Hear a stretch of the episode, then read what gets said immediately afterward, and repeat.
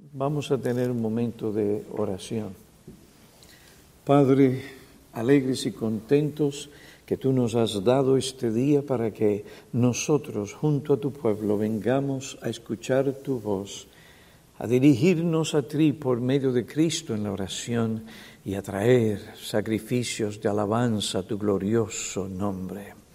Se suplicamos en esta mañana que nos des la mente de Cristo, tanto aquellos que están aquí, aquellos que están por llegar, aquellos que se unen a nosotros vía Internet. Capacita a tu siervo, que él no dependa de su experiencia ni recursos, sino sola y exclusivamente de tu gracia. Ven que tu Espíritu nos hable en esta mañana, en Cristo Jesús, Señor nuestro. Amén. Quiero pedirles que busquen en sus Biblias el primer libro de los Reyes, capítulo 19, vamos a leer el versículo 19 al 21. 19 al 21. Y Elías partió de allí, después de su encuentro con el Señor, o que el Señor lo encontrara a él, y partió de allí y encontró a Eliseo, hijo de Safat, que estaba arando con doce yuntas de bueyes delante de él, y él estaba con la última. Elías pasó a donde él estaba y le echó su manto encima. Dejándolo, él, los bueyes, corrió tras Elías y dijo, Permitidmele besar a mi padre y a mi madre entonces te seguiré. Y él le dijo, ve, vuélvete, pues, ¿qué te he hecho yo? Entonces se volvió, dejando de seguirle, tomó el par de bueyes y los sacrificó. Y con los aparejos de los bueyes coció su carne y la dio a la gente, y ellos comieron. Después se levantó y fue tras Elías y le servía, y le servía. En esta ocasión dirijo su atención a lo que sucedió después del llamado de Eliseo al oficio profético. ¿Qué pasó después que Eliseo recibió su llamado a este oficio? ¿Qué ocurrió después que Eliseo despidió, se despidió de sus padres después de destruir los bueyes y el arado, y después de hacer una fiesta de despedida. Parece algo extraño que después de estas cosas, hasta el segundo libro de los Reyes, capítulo 1, el enfoque del relato bíblico no se centra en Eliseo, sino en Elías. Capítulo 1 el enfoque del relato bíblico no se centra en Eliseo, sino en Elías. Parece como si el Señor hubiera echado a Eliseo a un lado por un tiempo. Parece como si Dios lo hubiera aislado y recluido.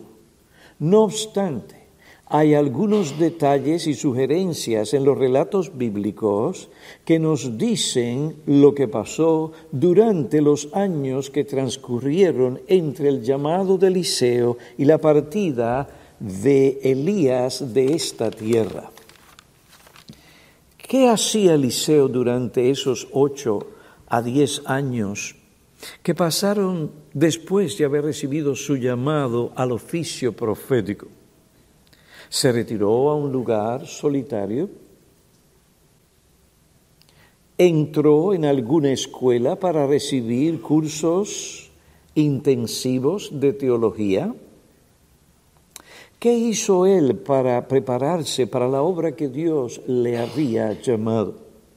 Sabemos que Eliseo fue llamado formalmente al oficio profético, pero ¿qué hizo entre el momento que Dios le llamó y la partida de Elías.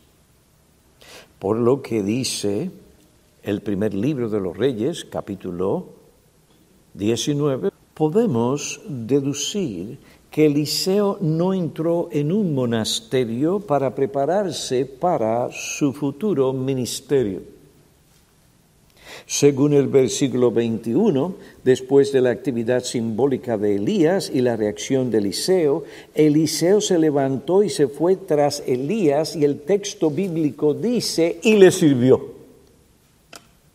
Ese es el énfasis, ese es el enfoque. De ahí en adelante no se oye de Eliseo. Eliseo siguió a Elías y le sirvió. En otras palabras, Eliseo acompañó a Elías y se dedicó a servir al profeta. Durante ese tiempo se estableció una relación muy estrecha entre Elías y Eliseo. Pero no se equivoque, en esa relación Eliseo era el siervo de Elías y Eliseo no tenía ningún problema. El relato bíblico sobre la relación de estos dos hombres de Dios es bien instructivo y edificante. Si consideramos las cosas que se dicen sobre la relación entre estos dos hombres, podemos conocer lo que sucedió después de que Eliseo fue llamado al oficio profético. La descripción de esta asociación entre estos dos hombres presenta una dimensión en la preparación ministerial que se ha perdido en muchos lugares donde se da un énfasis desmedido a la originalidad e individualidad. La relación entre Elías y Eliseo no les llevó a perder su propia identidad, es decir, Eliseo, ni su originalidad, ni tampoco Elías. Ninguno de ellos perdió su individualidad o las características sanas y propias de su personalidad.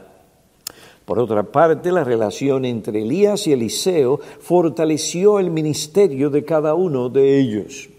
La preparación de esos años, o la preparación en esos años, bajo su mentor, prepararon a Eliseo para la obra que Dios le había llamado. La preparación para cumplir fiel y eficazmente su función en el plan redentor de Dios. Función que Eliseo desempeñó por 50 años.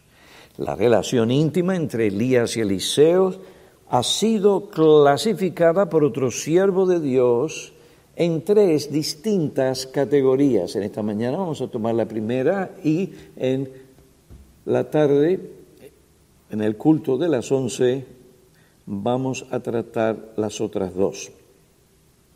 Aunque estas categorías de pensamiento se solapan en algunos puntos, son categorías distintas.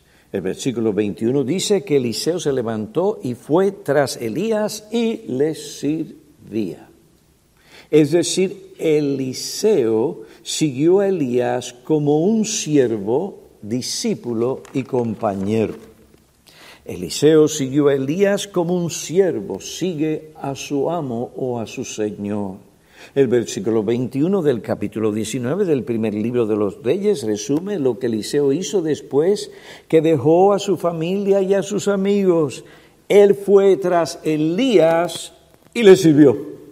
El segundo libro de los Reyes, capítulo 3, versículo 11, revela algo sobre ese servicio. Este pasaje dice que Eliseo vertía agua en las manos de Elías. Estas palabras describen la función de quién? De un siervo común. En aquellos días no había tuberías con grifos para que uno mismo, sin la ayuda de otro, pudiera lavarse las manos. Era común que el siervo vertiera agua en las manos de su señor para que él se lavara las manos para comer o para participar de algún lavamiento ceremonial. Lo que Eliseo hacía indica que él realizaba las tareas comunes, sencillas de un siervo.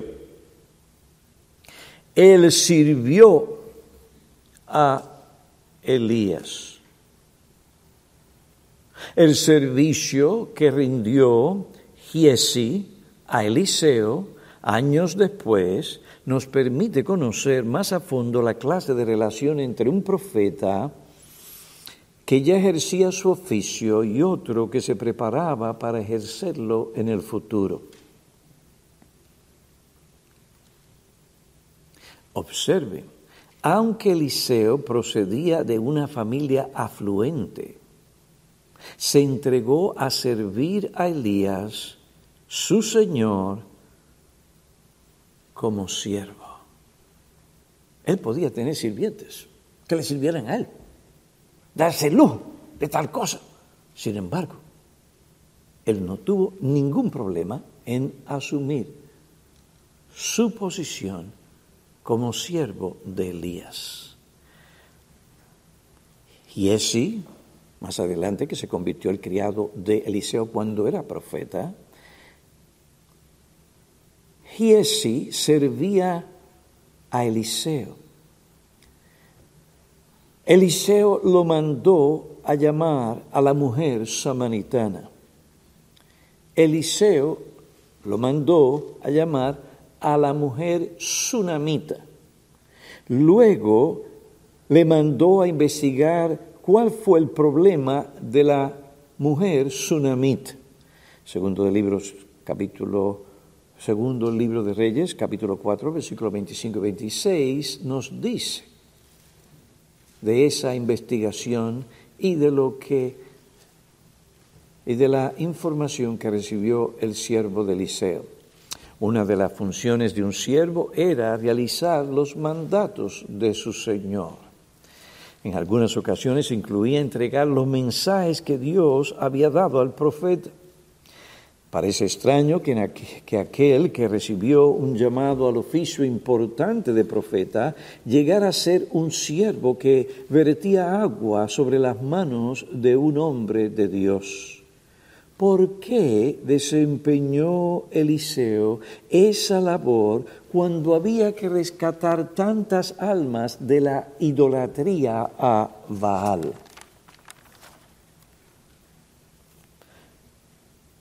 ¿Por qué servía al profeta cuando abundaba el culto a Baal y menguaba el culto al Dios único y verdadero? ¿Acaso no es más importante ir a rescatar esas almas perdidas de la idolatría?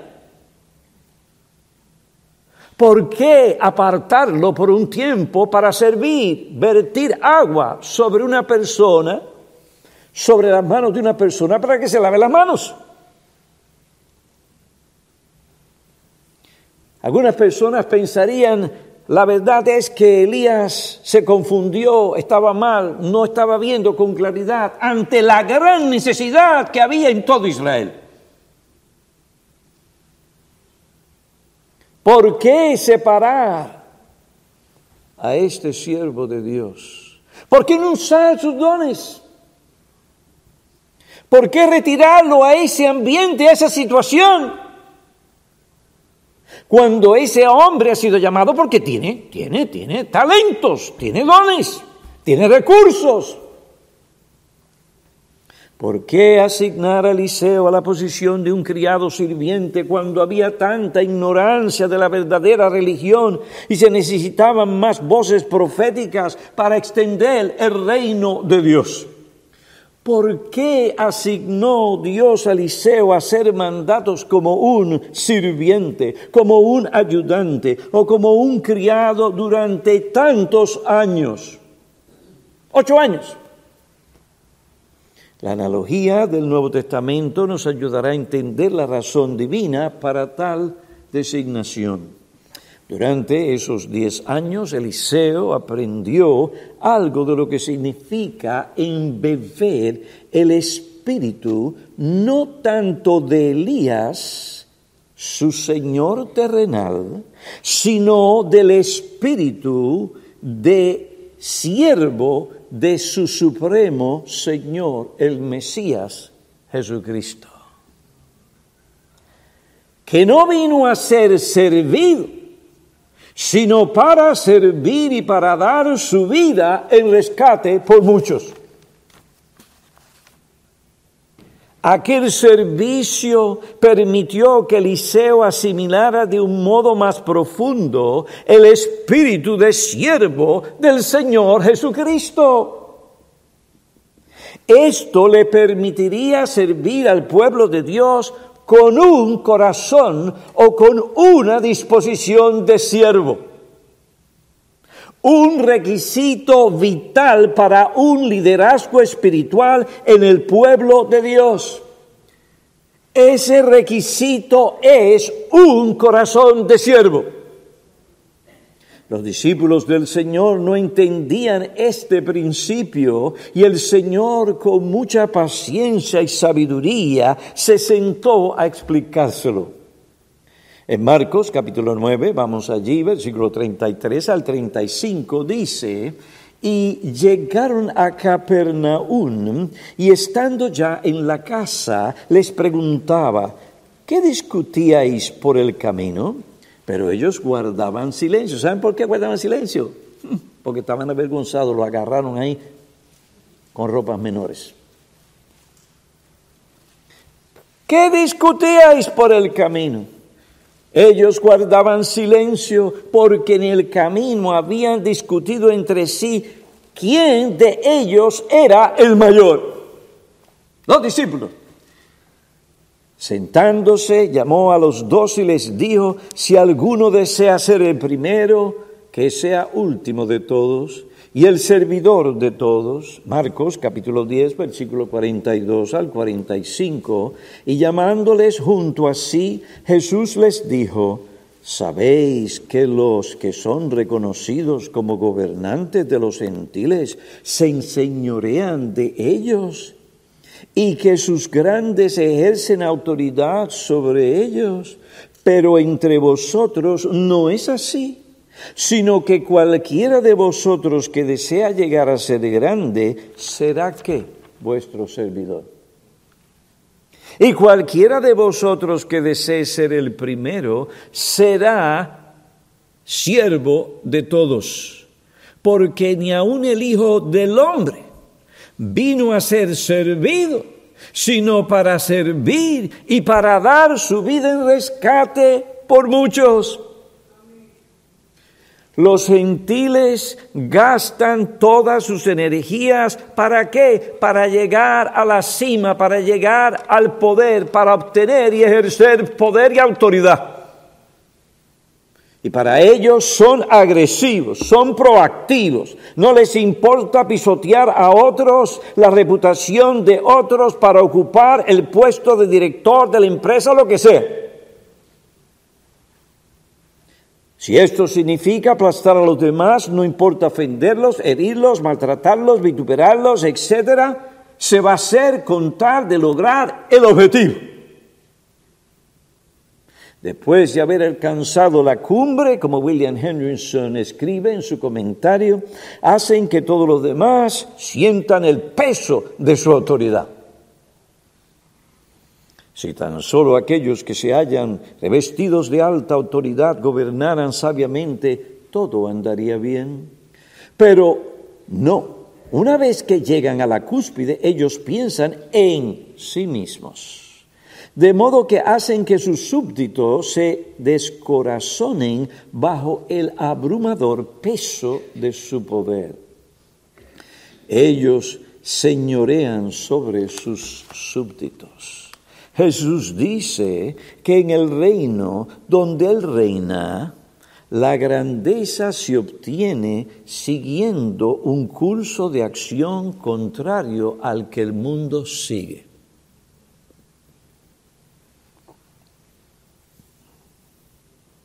La grandeza consiste en darse uno mismo, el entregarnos a nosotros mismos.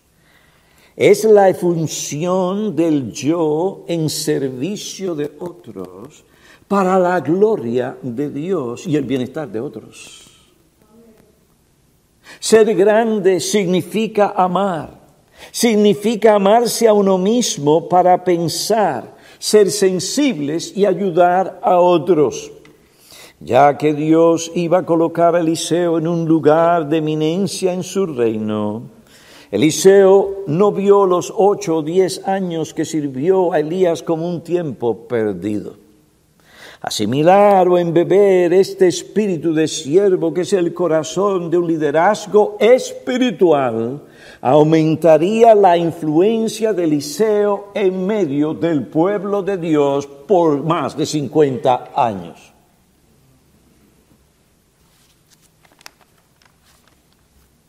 Aquellos años en que Eliseo sirvió a Elías fueron años que le permitieron asimilar este principio espiritual de liderazgo. Eliseo aprendió a vivir entre el pueblo de Dios como su servidor, como siervo de otros. Primero, siervo de Dios. No estaba entre ellos para ser servido, sino gastar su vida para procurar el bienestar de ellos. Aunque el destino de la nación dependía en gran manera de la fidelidad de este hombre al Señor, aún así él nunca se olvidó de su llamado a servir. Y se entregó de corazón a hacerlo. Esto es lo que vemos al ver la buena disposición con la que Eliseo respondía una y otra vez a las necesidades individuales, particulares y concretas de aquellos que él servía. El responder a estas necesidades siempre le costó algo. Siempre cuesta, hermano, cuando tú vas a servir a alguien. Allí lo vemos escuchando y respondiendo a las necesidades de la viuda. O lo encontramos orando por el niño que había muerto. Allí lo encontramos extendiéndose sobre el cuerpo de aquel niño para que recobrara la vida. Nunca lo encontramos diciendo, mira, yo soy el sucesor de Elías, profeta de Israel. Tengo muchas responsabilidades, muchas que son bien serias para estar preocupándome por cosas como estas que no son trascendentes. Lo siento, no tengo tiempo para tratar esos asuntos o situaciones comunes y corrientes en este momento. Esa no fue la actitud nunca de este hombre. Cuando le dijeron, oh hombre de Dios, hay muerte en la olla. Y no podían comer. Eliseo dijo, tráeme harina y la echó en la olla, curó el potaje y la gente comió. Cuando cayó el hierro del hacha en el agua y alguien gritó, ah, Señor mío, era prestado Eliseo dijo, ¿dónde cayó? Cortó un palo, lo echó en el lugar donde había caído el hierro y este palo con el hacha flotaron. El hombre lo tomó y qué alegría.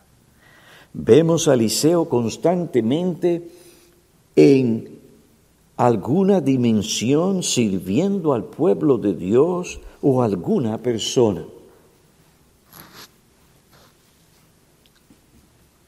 Sirviendo a personas que muchas veces no podían remunerarle por su sensibilidad, bondad y ayuda.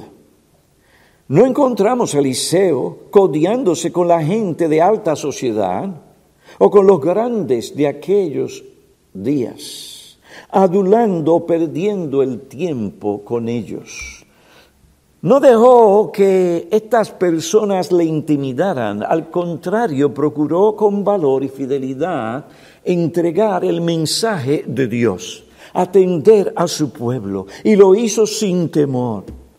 Sin temor dirigió su mensaje a las conciencias de aquellos a quienes él tenía que ministrar y enseñar. Y lo hizo como lo hizo Elías, su padre espiritual. Al considerar el ministerio de Eliseo lo encontramos como el siervo del Señor sirviendo abnegadamente al pueblo de Dios. Esta es una de las características principales o distintivas de su ministerio. Tristemente en este punto es donde la Iglesia ha fallado y sigue fallando.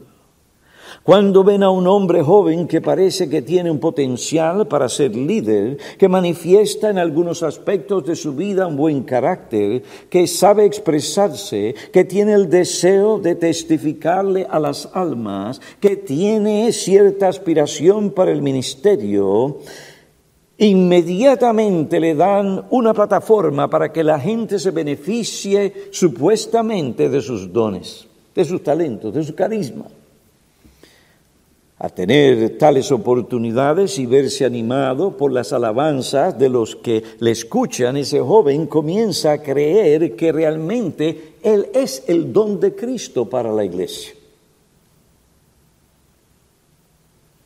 Estas cosas le llevan a sentir ínfulas de grandeza, no se da cuenta, pero así es, el orgullo se lo está comiendo y no se da cuenta orgulloso por la posición importante que ha alcanzado, trata a la gente como aquella que existe para él. Sírvame. Piensa que la gente existe para darle la plataforma que le permita manifestar su grandeza o sus dichosos dones o talentos. Piensa que los demás existen para servirle. Este no fue el espíritu de Eliseo. Y sígame de cerca. Hay algunos que van a la iglesia para exhibir o mostrar sus dones. Es cuestión de tiempo. Algunos son más atrevidos y llegan por las puertas y aquí han venido. Ah, aquí estoy yo, esta es mi tarjeta, te invítame, yo predico, yo salto, yo hago esto y todo lo demás.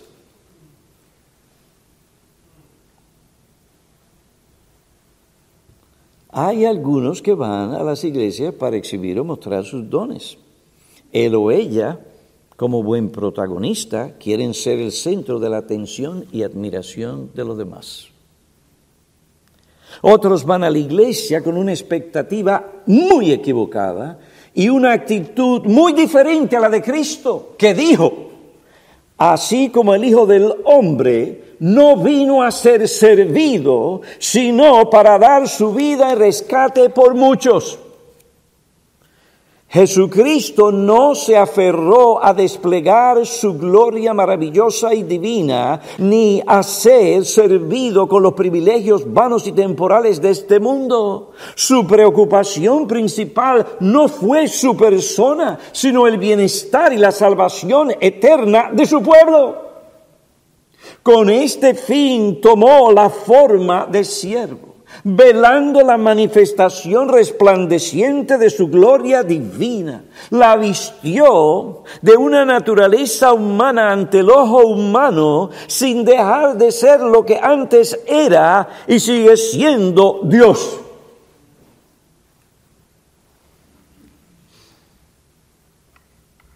Vistió, hermanos, la manifestación divina.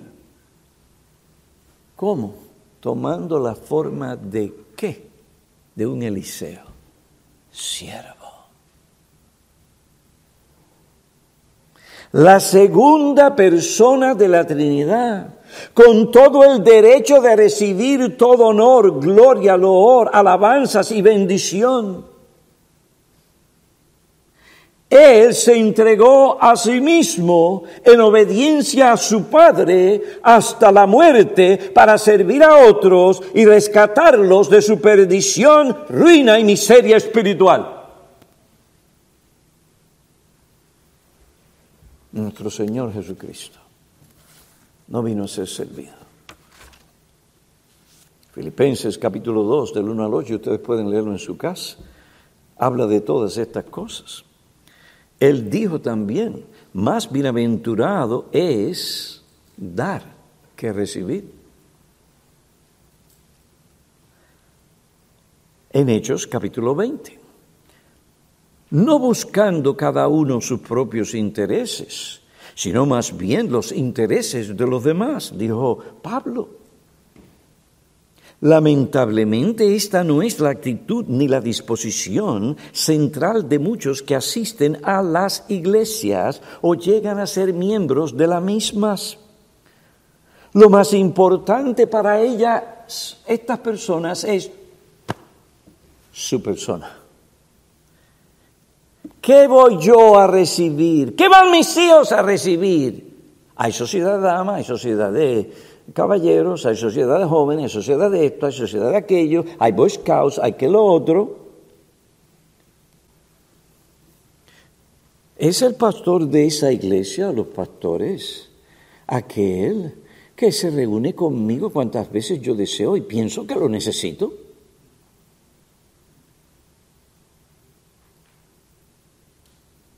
Esa persona no está pensando en los intereses de los demás se cree que él es el único chico en el bloque, el más importante.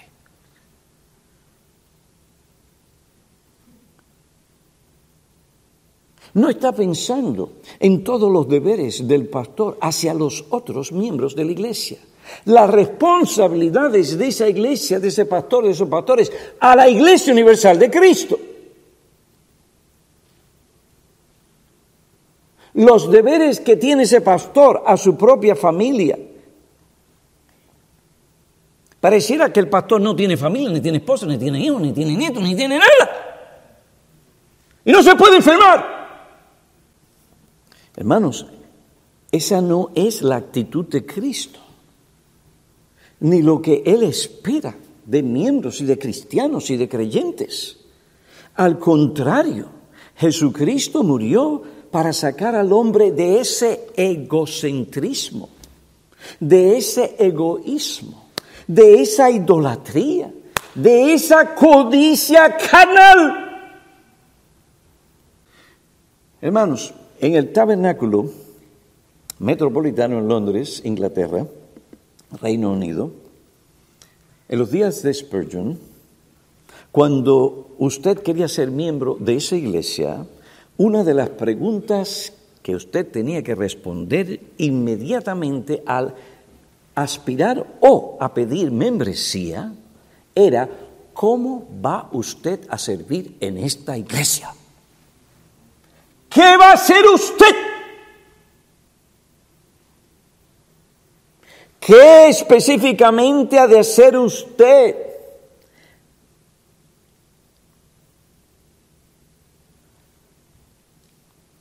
Hermanos, eso es lo que el Señor nos llama. Cuando tú quieres ser miembro de esta iglesia, tú tienes que estar pensando, ¿cómo yo voy a servir? Y hay un solo púlpito, no, pueden estar aquí todos. La gente quiere el púlpito, quiere los puestos, quiere que se vea cuando sirvan que están sirviendo. El amor, el amor, es muy creativo.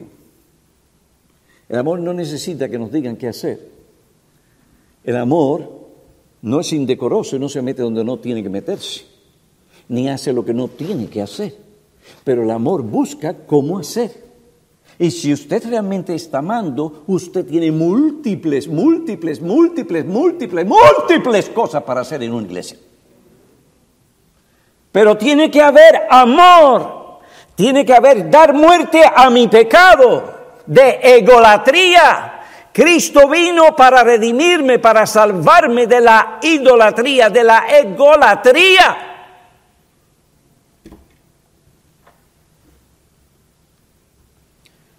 Hermanos, ese espíritu y esa pregunta no ha cesado en el tabernáculo metropolitano en la actualidad.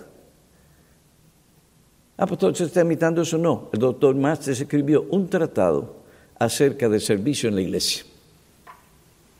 ¿Cuánta gente hay allí? Usted llega, eso está lleno. Está lleno aquí, está lleno allá, está allá. Los miércoles eso está lleno. Porque la gente no está preocupada en servirme a mí. Yo me siento así, sírvanme a mí, piensen en mí, tengan consideración conmigo. Yo me puedo dar el lujo de hacer y de vivir como yo quiero. Hermanos, la iglesia no es para personas que se consumen a sí mismas, que al no ser atendidas comienzan a criticar, a quejarse, a buscar algo malo. Más bien la iglesia es para personas que tienen y manifiestan en formas conscientes la actitud de aquella mujer pecadora que fue perdonada por Cristo y con sus lágrimas lavaba los pies sucios del Señor y los besaba. El poder del Evangelio y de la salvación es tal que libra a la persona de sí misma para con libertad servir, besar los pies de Cristo y lavar los pies del Mesías. Hasta que tú no llegues ahí, la salvación no ha a tu hogar. He aquí un hombre rico, se llamaba Saqueo. Estaba forrado porque era un idólatra. Idólatra del dinero, avaricioso, codicioso. Cuando Dios rompió las cadenas y lo libertó, a quien yo le haya robado, qué pena que yo no estaba en esa lista, se lo voy a multiplicar. Y al que venga a decirme, también lo voy a hacer. Voy a buscar servir a otro. ¿Te ve? ¿Te ve? Entiéndase. Si no, usted no sabe saber quién es cristiano del que dice que es que no lo es. Voy a servir a Cristo, voy a servir. Esta mujer cuando entró en aquella fiesta tenía un corazón de sierva, no estaba pensando en sí misma. Estaba pensando en qué hacer por su Señor, por otro. Ella había sido recipiente del amor de Cristo que le había perdonado y sacado, de la, sacado del infierno. De, haber llegado al infierno por sus pecados. Era una pecadora. Y no de esas que se puede pasar. Porque el mismo Simón, el fariseo, dice, óyeme, mira, él ni se da de cuenta que esto es una pecadora, una mujer de la calle. Aquella mujer conocía lo que era el perdón. ¿Mm? Dios la había salvado de su idolatría, de su vicio, de su prostitución. ¿Mm? Eso entrega lo sensual y sexual. Tiene que tener hombres y ofrecerse. Ahora ella era una sierva de Cristo, lavada con la sangre de Cristo, santificada para honrar, alabar, servir y obedecer a Cristo. Pero aquel tipo, eso era un criticón, insensible. No estaba pensando en aquella mujer lo que había sufrido. Estaba pensando en sí mismo. Ni el Señor se escapó, el santo, el puro, el entregado, se salvó de las críticas de aquel tipo. Mira este, y se da cuenta que la que le está limpiando los pies y besando, besando los pies. Y así hay gente en nuestra iglesia, hermano, en las iglesias sirven para criticar, para quejarse, para protestar. Nunca están satisfechos. Y usted no puede hacerse esclavo de esas personas. Hermanos, ¿quién tú eres en esta congregación? ¿Uno que sirve o uno que critica?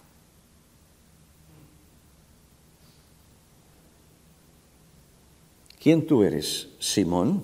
hombre insensible, egoísta, falto de amor y misericordia hacia otros, falto de amor hacia Cristo. Hermanos, nosotros no debemos alimentar tal espíritu en nuestra iglesia, ni convertirla en un centro espiritual de guardería infantil y carnal. Mucha actividad social, regalitos, reuniones fraternales, se dan en otros lugares, que son básicamente reuniones sociales, que se deleitan por un rato el que las recibe, pero que deja las almas de esas personas vacías y desnutridas de la savia espiritual de la palabra de Dios, para una aplicación a donde trabajan, a donde viven, a donde está la vida real.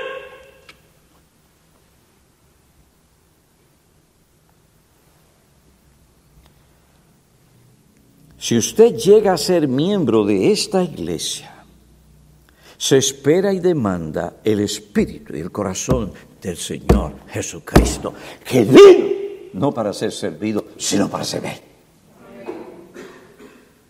Pues escrito está, el que dice que permanece en él debe andar como el anduvo, primera de Juan, capítulo 2, versículo 6. Aunque Eliseo recibió un llamado al oficio profético, él vertía agua sobre las manos de Elías. Y ese espíritu que manifestó en esa relación fue el que se vio a través de todo su ministerio. Él vino a servir. Ayer yo me senté con una hermana en la iglesia, una hermana enferma, y me dice, pastor, yo estoy agradecido tanto a las hermanas y a los hermanos de nuestra iglesia. Vienen aquí, me hicieron un culto, pastor. Esto no fue coordinado, esto salió del amor. Y pastor, la hermana vino y me bañó. La hermana vino y te llamó y te, te, te, lavó. Sí. Vinieron y me hicieron la sopita y esto, aquello y lo otro. ¿Ah? ¿Ah? ¡Qué amor! ¡Qué dichosa es la iglesia! Cuando Cristo le da esa clase de persona. Señor, danos más. Y nosotros, gracias a Dios, en este grupo que viene aquí son como 16 o 18 personas que entran como miembros de nuestra iglesia. Para el año que viene esperamos más o menos unos 17 o 18 más. Cuando vemos nosotros la vida y la entrega de esta persona, uy, Señor, gracias. Perdóneme si usted me ve bailando un poco en el púlpito hoy. Es que estoy tan contento. He estado toda la semana contento, contentísimo.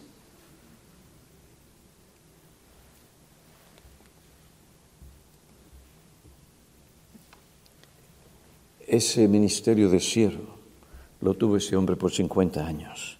Hermanos, este patrón de servicio en el ministerio no ha cambiado y no cambiará.